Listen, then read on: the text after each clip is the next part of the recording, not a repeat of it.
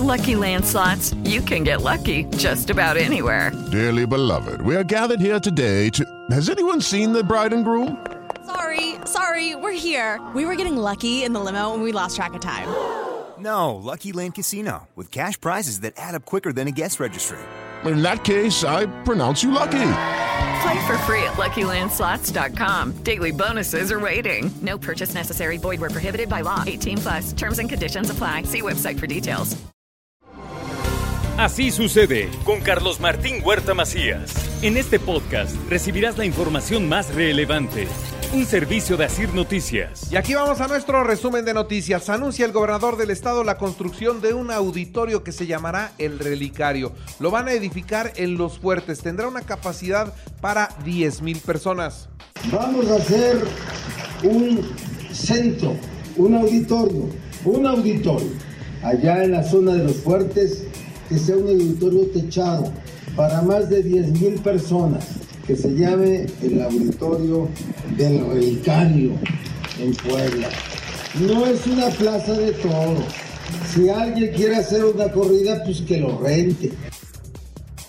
Bueno, y por otra parte, las feministas protestaron frente al Congreso del Estado, exigen la despenalización del aborto. Solo se reportaron algunas pintas. Solamente se encarcela, se criminaliza a quienes no pueden acceder a un aborto seguro dentro o fuera del sistema de salud y solo esa es una de las tantas consecuencias de un Congreso y de un Estado conservador, machista, patriarcal, colonialista y racista. Entendemos al aborto como un aspecto natural de la vida reproductiva de las personas gestantes, niñas, mujeres y disidencias, así como un derecho humano fundamental.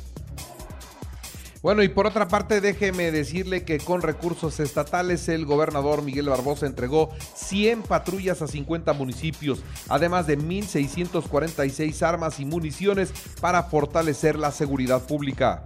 Me siento muy satisfecho por acciones públicas que se están llevando a cabo por gobiernos maduros. Estimo con mucha sencillez, con mucha humildad, que el gobierno del Estado está transitando por una etapa de madurez. Es importante porque estamos haciendo acciones públicas de manera muy rápida, resolviendo cosas, la verificación en Puebla es obligación, es obligatoria. Están en proceso ya de abrir los centros de verificación y en ese momento todos estamos obligados a realizarla y serán publicadas en el periódico oficial donde vendrán todas las condiciones. Eso inmediatamente ya está preparado todo. Y los que tienen que hacer valer todo esto para los conductores pues son las, las policías de tránsito, las, pero les aseguro que la instrucción es eh, tener una relación lo más tersa, lo más gentil.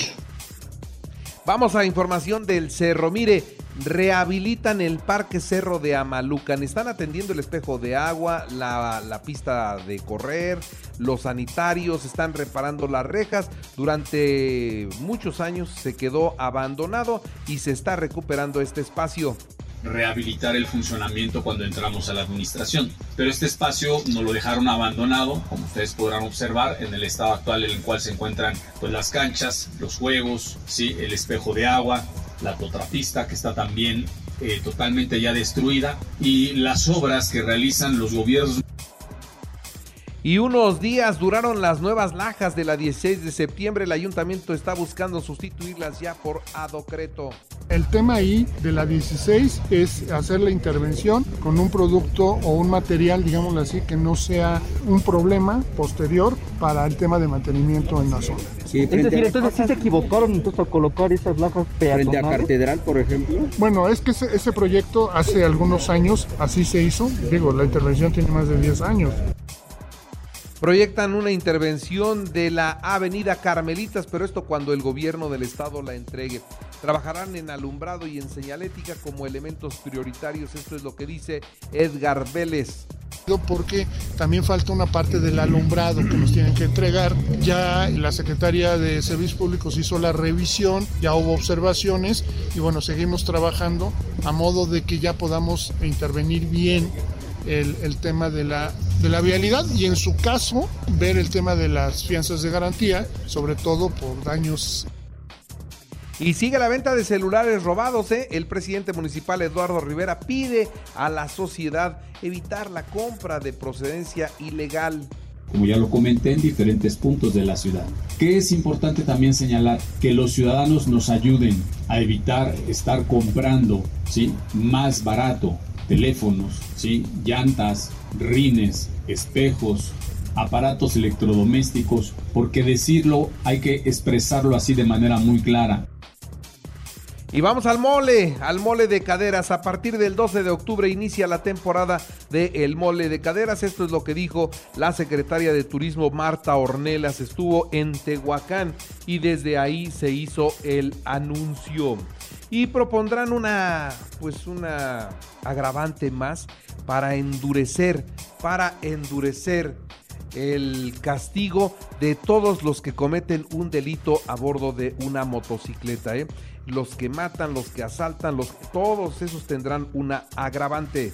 Actualmente está tipificado el uso de motocicleta únicamente para el robo y la vamos a tipificar para secuestro, para ejecuciones, para narcomenudeo, para terrorismo, para todo el uso que ocupan los delincuentes en, las motocicletas. Entonces en este caso ya va a estar tipificado.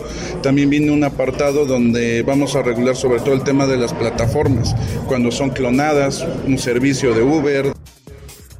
El PRD reclama al gobierno federal incrementar los recursos para la educación, salud, seguridad e infraestructura el próximo año.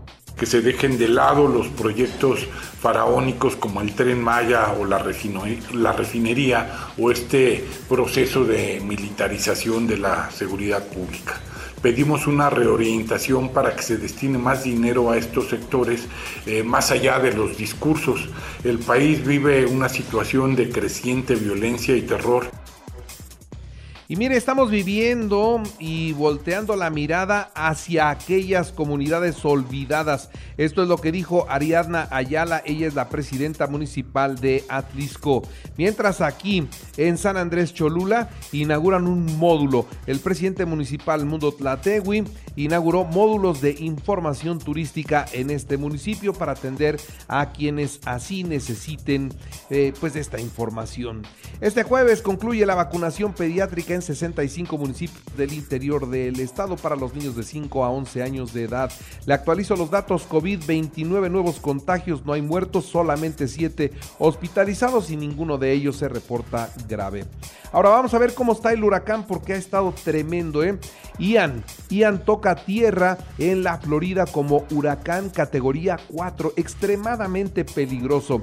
Ian llegó a la Florida por la zona de Cayo Costa, en el suroeste de la Florida, como un huracán extremadamente peligroso, subrayo.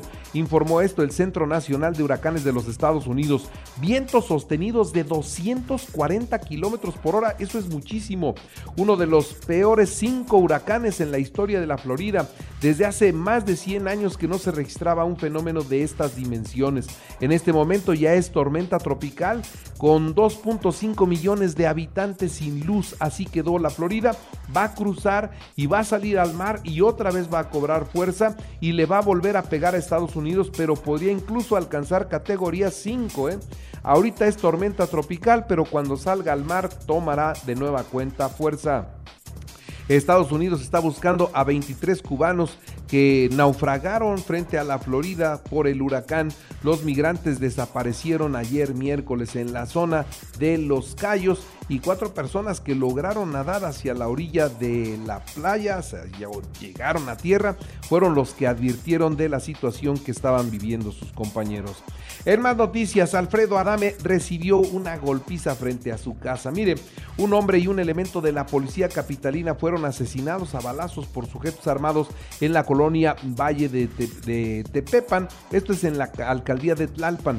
Además, durante la movilización posterior al doble crimen, el actor Alfredo Adame fue peado por estos sujetos, pues se salió a grabar estaba videograbando los hechos. Pues naturalmente que los agresores cuando vieron esta situación se le fueron encima y antes no lo mataron. Pero él dice que no ve, de un lado tiene desprendimiento de retina, le pusieron una tranquiza como nunca se la imaginó. Y un juez suspende la vinculación a proceso contra Jesús Murillo Caram. ¿Por qué? Por el caso de Ayotzinapa. De acuerdo con información de eh, pues, la autoridad, la juez se declaró incompetente para seguir conociendo de su asunto hasta en tanto no se defina si le dan o no le dan el eh, amparo para que ingrese con este proceso, ¿no? Entonces, el tema Murillo Caram ahí se atoró. El alcalde de San José García en Aguascalientes se suicidó en el cabildo, sí, para sorpresa de todos. Y sigue el incremento de precios. Lamentablemente los precios siguen a la alza. Mire, los, eh, los productos que más han subido, la cebolla 87% ha subido, la papa 80% ha subido, la naranja 47%, el huevo 35%, los aceites vegetales 26% y estos son datos del INEGI. Los diputados dejan pendiente la eliminación del horario de verano porque se quedaron sin internet. El Senado otorga una nueva licencia a Américo Villarreal, gobernador electo de Tamaulipas. El Pleno del Senado aprobó pues una nueva licencia a este hombre, quien previamente había enviado un documento para dejar sin efecto su reincorporación. Lo cierto es que se traen un jaloneo legal en que si es senador, no es senador, que siendo senador no puede rendir protesta como gobernador. Y ahí está, ¿no? En una discusión que uno nada más se, ríe por, porque así, así es la lucha por el poder, los intereses, la corrupción, nos llevan a estos escenarios verdaderamente ridículos. Los asistentes de voz, como por ejemplo Alexa, Siri, Google Home, podrían obstaculizar el desarrollo infantil. Esto según un estudio, estos dispositivos inteligentes podrían tener un impacto a largo plazo en el pensamiento crítico de los menores, en su capacidad para la empatía y la comprensión y sus habilidades para el aprendizaje. Así que si usted tiene de estos dispositivos donde el niño ya le pregunta y Alexa le contesta todo, bueno, pues hay consecuencias en el futuro probablemente. Los economistas, esta es una mala nota, los economistas en el foro de Davos sobre eh, la recesión global hablaron sobre la recesión global y un grupo de 50 expertos consideran que puede venir una recesión mundial y que la peor crisis económica la podríamos vivir en el 2023. Así que si ahorita estamos mal, podría ser peor el próximo año, de acuerdo a lo que dicen en el foro de Davos en Suiza. Joe Biden, el presidente de los Estados Unidos, hizo finalmente un anuncio y le van a poner 8 mil millones de dólares para acabar con el hambre, mejorar los hábitos alimenticios y reducir la obesidad que tiene Estados Unidos. Así lo están planeando para el 2030. En los espectáculos, rápidamente le digo que se cayó, otra vez se cayó Alejandra Guzmán, ahora se eh, dislocó la cadera. Se encuentra bien, pero pues con esas consecuencias. Y el concierto de Rigo Tobar superó al del grupo Firme que recientemente se vivió en la Plaza de la Constitución ahí en el Zócalo de la Ciudad de México. Se decía que ese era el récord de concentraciones. No, Rigo Tobar reunió a 400 mil personas en un concierto donde no había redes sociales, donde no había tanta difusión y Rigo Tobar sí logró 400 mil personas con música como esta para quienes ni siquiera se acuerdan de él.